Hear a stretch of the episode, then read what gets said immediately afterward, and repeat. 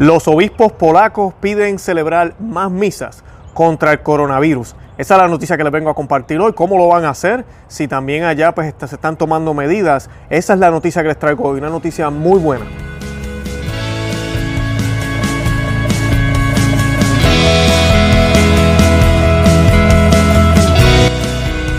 Bienvenidos a Conoce, Ama y Vive tu Fe. Este es el programa donde compartimos el Evangelio y profundizamos en las bellezas y riquezas de nuestra fe católica.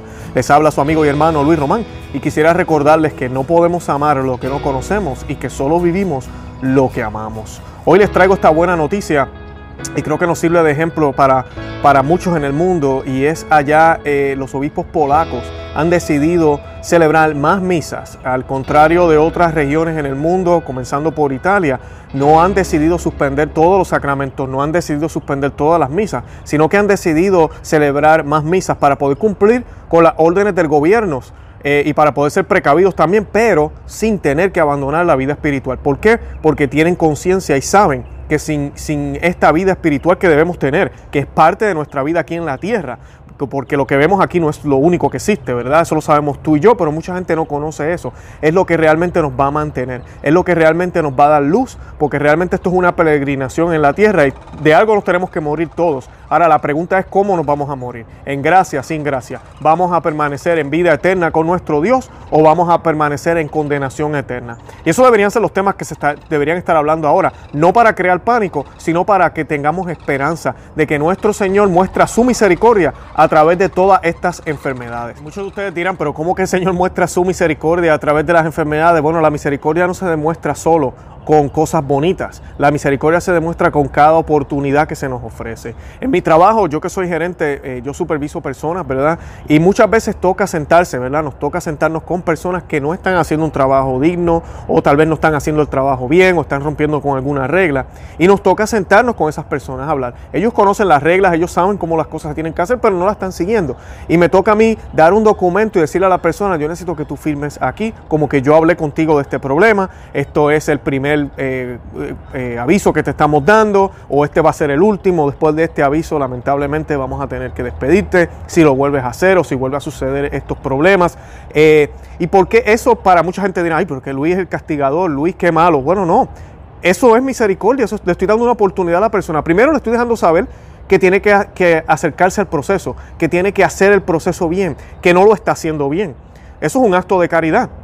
Y segundo, le estoy diciendo eh, las consecuencias de si no lo hace. Porque como quiera, ¿verdad? La empresa tiene unas metas, hay un trabajo que se tiene que hacer y lamentablemente si la persona no coopera con ese proceso, pues la empresa va a irse a la bancarrota, le va a salir todo mal, no va a salir las cosas bien. Yo inclusive puedo también perder mi trabajo y otras personas podemos perder el trabajo si ese individuo no hace lo que, ¿verdad? Lo que se supone que haga, es su responsabilidad. Así que eso es un acto de misericordia y es lo que Dios hace en nuestras vidas. A veces nos toca que nos jalen las orejas, que nos sucedan cosas en la vida que toquemos fondo, como decimos en Puerto Rico y en otros países, ¿verdad? Que nos enfanguemos, como decimos, eh, para que realmente reaccionemos. Y yo creo que esto que está sucediendo aquí ahora con esto del coronavirus, ustedes saben cómo está el mundo, ustedes saben lo desviado y apartado que están de Dios, que ojalá esto sea una oportunidad para que el mundo se dé cuenta de que sin Dios no podemos, que sea una oportunidad para nosotros los católicos de, realmente, en, eh, ¿cómo se dice?, fortalecer nuestra fe.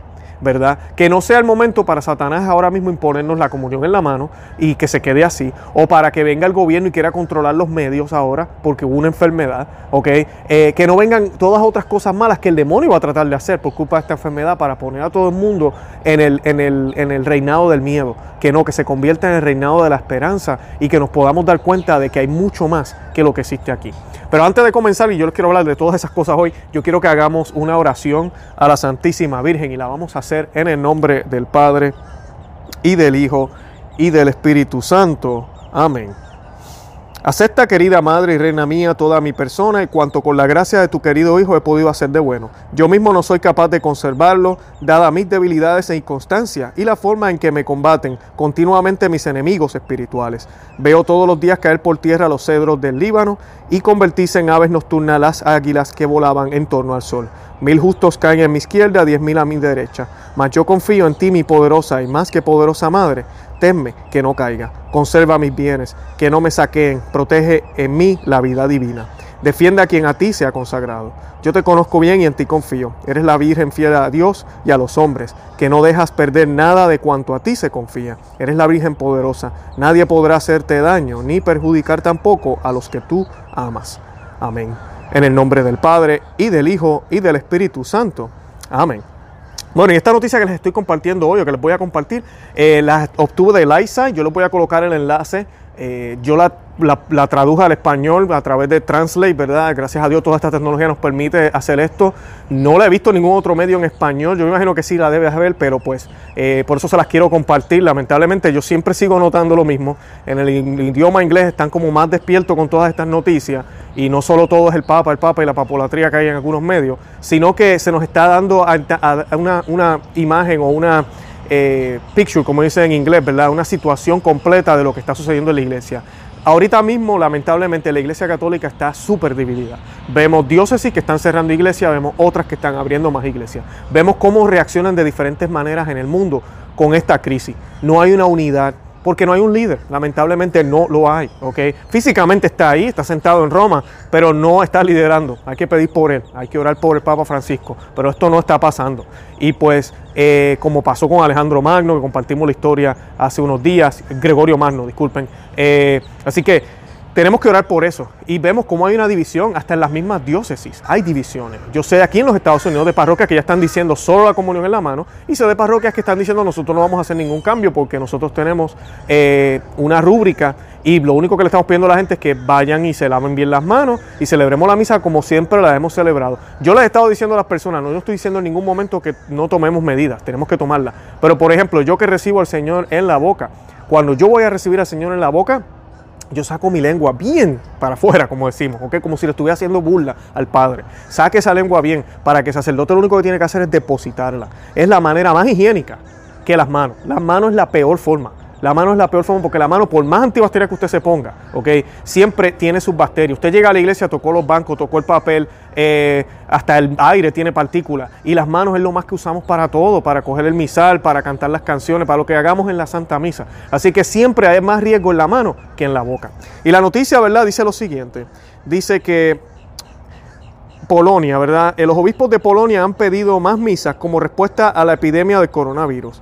El arzobispo Stanislaw Kadecki, escribiendo como el líder de la Conferencia de los Obispos Polacos, ha publicado una declaración en la que solicita que las misas adicionales estén disponibles para las congregaciones, eh, pero que para que las congregaciones sean más pequeñas, reconociendo la recomendación del inspector sanitario jefe de que no habrá grandes reuniones de personas, solicitó el aumento en las medidas de lo posible en el número de misas dominicales en la iglesia, para que en cualquier momento el número de fieles que participan en las liturgias esté de acuerdo con la regulación sanitaria, escribió Gadesky. Esto me parece excelente, inteligente y, muy, muy bien pensado, ¿verdad? Aumentar el número de misas, así que los grupos se dividan, entonces sean misas de grupos más pequeños. Una opción que aquí tenemos en los Estados Unidos, yo sé que en Puerto Rico también, en otros países hay muchas capillas. Bueno, vamos a hacer las misas en las capillas en vez de la iglesia grande, como le llamamos, para que no haya tanta gente conglomerada, ¿ok? Y desearle saber a la gente, inclusive si es necesario este, poner unas listas y que la gente se anote en las misas que va a ir. Y ¿verdad? toca que la gente sea honesta y de verdad siga ese plan. Y, mira, se puede, se puede, se puede minimizar el número de personas sin tener que suspender el santo sacrificio de la misa que tan necesario es. Eh, en la situación actual, continuó el obispo, eh, dijo, deseo recordarles, así como los hospitales tratan las enfermedades del cuerpo, la iglesia sirve, entre otras cosas, para tratar las enfermedades del alma. Por eso es inimaginable que no oremos en nuestra iglesia, escribió. Les recuerdo que en la situación actual los ancianos y los enfermos pueden quedarse en casa y desde allí ver transmisiones de la Santa Misa. Continuó ofreciendo una lista de misas transmitidas en varias estaciones de televisión polaca. Les recuerdo que no hay una regla que indique que durante la misa deben dar la señal de la paz dándose la mano. Encomendemos a Dios a los que han muerto a causa del coronavirus. Oremos por la salud de los enfermos, así por los médicos, el, médico personal y todos los servicios que trabajan para detener la propagación de este virus. Oremos por el fin de la epidemia, de acuerdo con la tradición de la Iglesia eh, católica. Te animo especialmente a rezar, a, rezar oración y a suplicar al Santo Dios Todopoderoso. La respuesta del periódico católico polaco Polonia Cristiana a la noticia de la salud de Gades, de, la solicitud de Gradesi, disculpen, eh, fue gracias a Dios. Esa fue la respuesta del periódico polaco. Actualmente solo hay 22 casos de coronavirus en Polonia, en contraste con Italia donde más de 9.000 personas tienen el virus y, ciertos han, y cientos han muerto.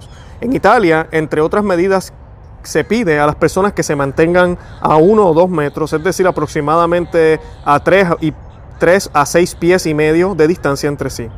Eh, en el pasado, ¿verdad? Yo les compartía, eh, y aquí vemos, primero vemos el contraste entre Italia y Polonia, se fijan los casos. Yo sé que también hay estadísticas científicas, hay cosas que tal vez se hicieron diferentes. Yo no voy a entrar en ese tema, porque sí, eso también es cierto, pero a la misma vez también es cierto que Dios existe y a la misma vez también sabemos que Dios nos protege y sabemos que creemos en el poder de Jesús y creemos en el poder de la oración y creemos en el poder de nuestra Santa Iglesia Católica, creemos en el poder que nos dejó el Señor en el Espíritu Santo a través de nuestras obras, a través de lo que hacemos, ¿verdad? El Espíritu Santo reina en la tierra, sí dejamos que reine.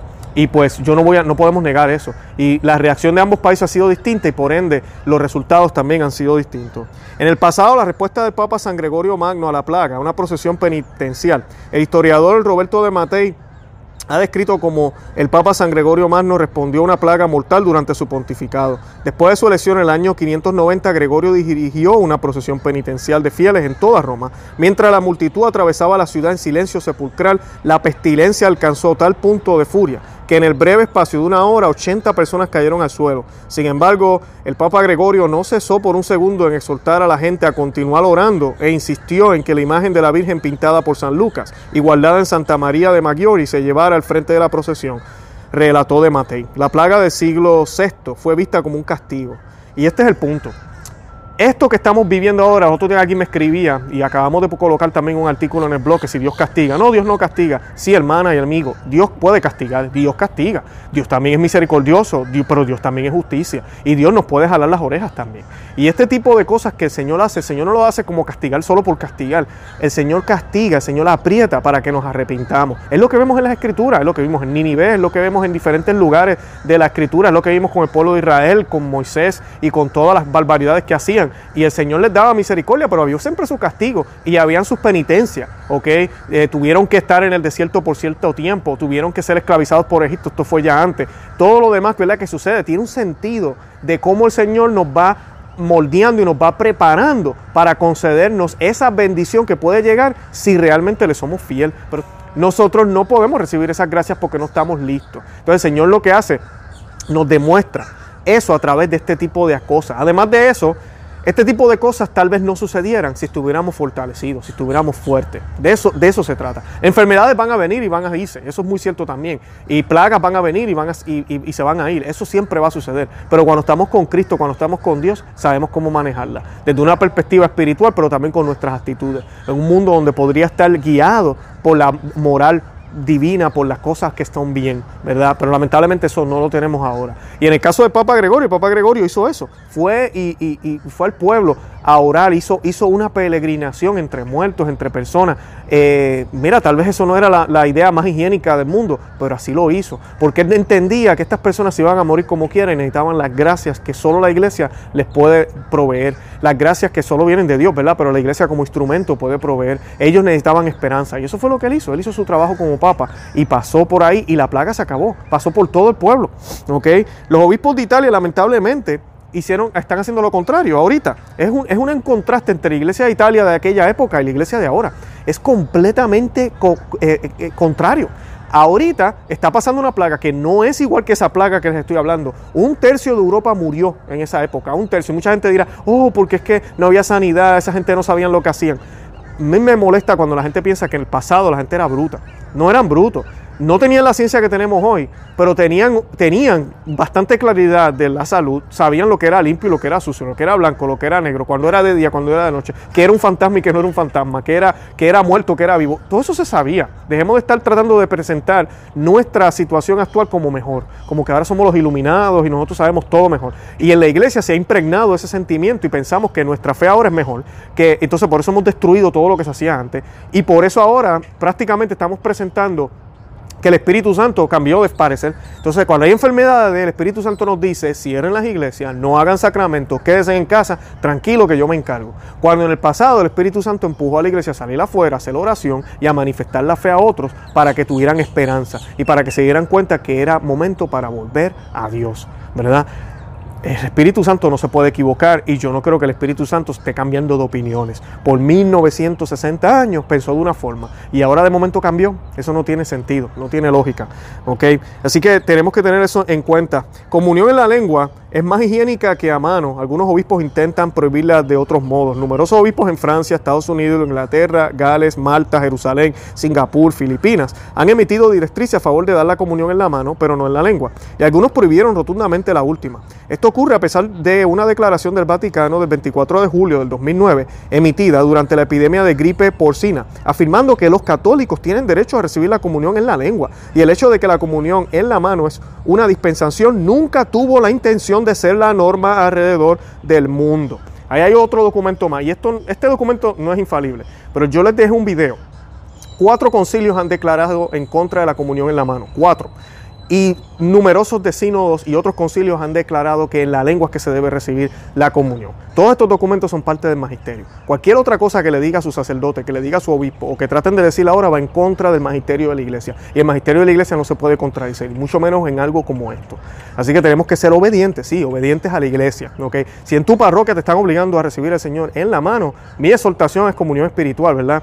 De eso hemos hablado ya en otros videos, pero también mi exhortación es búscate otra parroquia, búscate otra parroquia. Es sí de sencillo. Uno no puede tolerar este tipo de sacrilegios. Si tenemos lamentablemente sacerdotes que no entienden o no quieren vivir la fe como debe ser, pues mira, no hay de otra. No los vamos a obligar tampoco, ni se va a poner una pelea con el sacerdote. Pero allá afuera hay muchísimos sacerdotes santos, muchísimos obispos santos que están defendiendo la sana doctrina. Asista a una de esas parroquias, así te toque caminar un poco más o tal vez manejar por media hora, 40 minutos, hazlo, hazlo, no te vas a arrepentir. El Señor te va a mirar los ojos eh, de amor y de agrado porque tú estás haciendo lo que tienes que hacer. Además de eso, estamos mandando un mensaje. Ojalá todas estas iglesias que se ponen con estas loqueras se vaciaran, se vaciaran y las iglesias tradicionales se llenaran.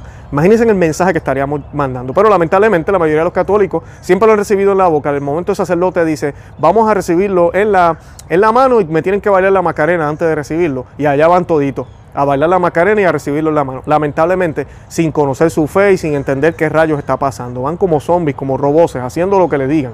Eso es una falsa obediencia. Ese no es el tipo de obediencia que nuestro Señor Jesucristo nos pide. Ese no es el tipo de obediencia que nuestro, que nuestro Dios espera de nosotros. Jamás ni nunca. Jamás ni nunca. Los santos hablaron de eso y durante milenias siempre han habido obispos y buenos y obispos malos. Sacerdotes buenos y sacerdotes malos. Uno tiene que aprender a discernir y a mirar qué está bien y qué está mal. Y tener mucho cuidado qué tipo de directriz me están dando. El obispo Atanasio Schneider, recientemente uno de los defensores de la ortodoxia y de la doctrina doctrina, de la doctrina católica, ha defendido la recesión de la comunión en la lengua. También la Arquidiócesis Católica de Portland, Oregon, dirigido por el arzobispo Alexander Sample, emitió directrices que afirman el derecho de los católicos a recibir la Eucaristía en la lengua, después de que algunos de sus sacerdotes intentaron prohibirla. Bravo por el obispo Alexander Sample, bravo. Bravo, ponga, ponga a sus sacerdotes en su sitio. Y el, y el obispo Schneider también está haciendo lo mismo por su lado. Él argumentó que la comunión en la boca es ciertamente menos peligrosa y más higiénica en comparación con la comunión en la mano. Desde un punto de vista higiénico, la mano lleva una gran cantidad de bacterias, muchos patógenos se transmiten a través de las manos, ya sea agitando las manos de otras personas o tocando objetos con frecuencia como las manijas de las puertas o pasamanos y barras de sujeción en el transporte público. Los gérmenes pueden pasar rápidamente de una mano a la otra y con estas manos y dedos antihigiénicos las personas se tocan a menudo la nariz y la boca. Además, los gérmenes a veces pueden sobrevivir en la superficie de los objetos tocados durante días. Según un estudio en el 2006 publicado en la revista BMC, los virus de la influencia y virus similares pueden persistir persistir en superficies inanimadas, como por ejemplo manijas de puerta, pasamanos, manijas de transporte y edificios públicos durante unos días. Dijo, describió cualquier provisión de la comunión en la boca como infundada en comparación con los grandes riesgos para la salud de la comunión en la mano en el momento de una pandemia. Schneider dijo que es como si alguna autoridad de la iglesia estuviera usando el coronavirus como un pretexto para trivializar la recepción de la comunión. Otros han señalado la ironía de los obispos que se apresuran a restringir la recepción de la Sagrada Comunión debido a la posibilidad de la enfermedad física, mientras que no lo han hecho para nada para restringir a los políticos proabortistas y aquellos que viven en adulterio y otros pecados mortales en recibir la comunión. Hmm, gran verdad. Bueno, ahí les dejo el enlace del, artículo. De verdad que los exhorto a, a orar mucho. Nosotros que estamos en países que todavía se celebra la misa, por favor, hagámoslo reverentemente, asistamos a misa, ofrezcamos la Santa Misa por estas personas que tal vez ya no pueden ir porque han cerrado todas sus parroquias y todas sus iglesias. Si usted me está viendo en un lugar en el mundo donde usted no puede asistir a la Santa Misa, yo voy a hacer un programa sobre la comunión espiritual y vamos a estar hablando de eso, pero usted puede hacer oración en su casa y no es su culpa, no se sienta mal, no se me ponga triste. Busque en la internet, hay muchos lugares a nivel mundial que están transmitiendo la misa por esos medios y véala y hágalo reverentemente. Si fuera yo, yo hasta me vestiría bonito si estando yo en casa, no importa. Y la vería, ¿verdad? Porque pues eh, especialmente si es domingo eh, si no, y no puedo asistir a la Santa Misa, porque eso es lo que yo haría un domingo normalmente, ¿no? Me vestiría bien y iría a la parroquia a a escuchar la Santa Misa, ¿verdad? El santo sacrificio de la misa. Así que haga usted lo mismo desde su casa y no se me ponga triste para nada. Recordemos que nuestro Señor Jesucristo murió en la cruz y resucitó al tercer día y está vivo, vive en ti, vive en mí. Y esta crisis va a pasar. Nada de lo que está afuera debería afectarnos. Este momento es el mejor momento para ser católicos, es el mejor momento para ser cristianos, es el mejor momento para seguir al Señor, porque entonces le demostramos al Señor en momentos de crisis nuestra fe hacia Él. Hoy, más que nunca, deberíamos estar de la mano de María como iba Juan el apóstol, hacia el Calvario, donde está nuestro Señor en la cruz. Estamos en cuaresma, ¿no? Y estar mirando al Señor fijamente en ese crucifijo, ahí, independientemente del ruido que hay alrededor, las ofensas, los insultos hacia el Señor, la falta de fe, todo lo que sucedía alrededor de nuestro Señor, nosotros debemos estar mirando fijo a la, cara, al rostro de nuestro Señor Jesucristo. De verdad que los amo en el amor de Cristo. Les pido que visiten nuestro blog, no que se suscriban aquí al canal en YouTube, que compartan el video, que les dejen saber a otros que existimos. Y nada, gracias por el apoyo. De verdad que los amo un montón. Si me quieren apoyar, denle me gusta. Denle me gusta, denle a los thumbs up y compártanlo por todos los medios sociales. Nada, yo estaré orando mucho por ustedes. Sigamos orando por toda esta crisis. Tengamos paciencia y tengamos fe. No perdamos la fe nunca. ¿Ok? Y Santa María, ora pro nobis.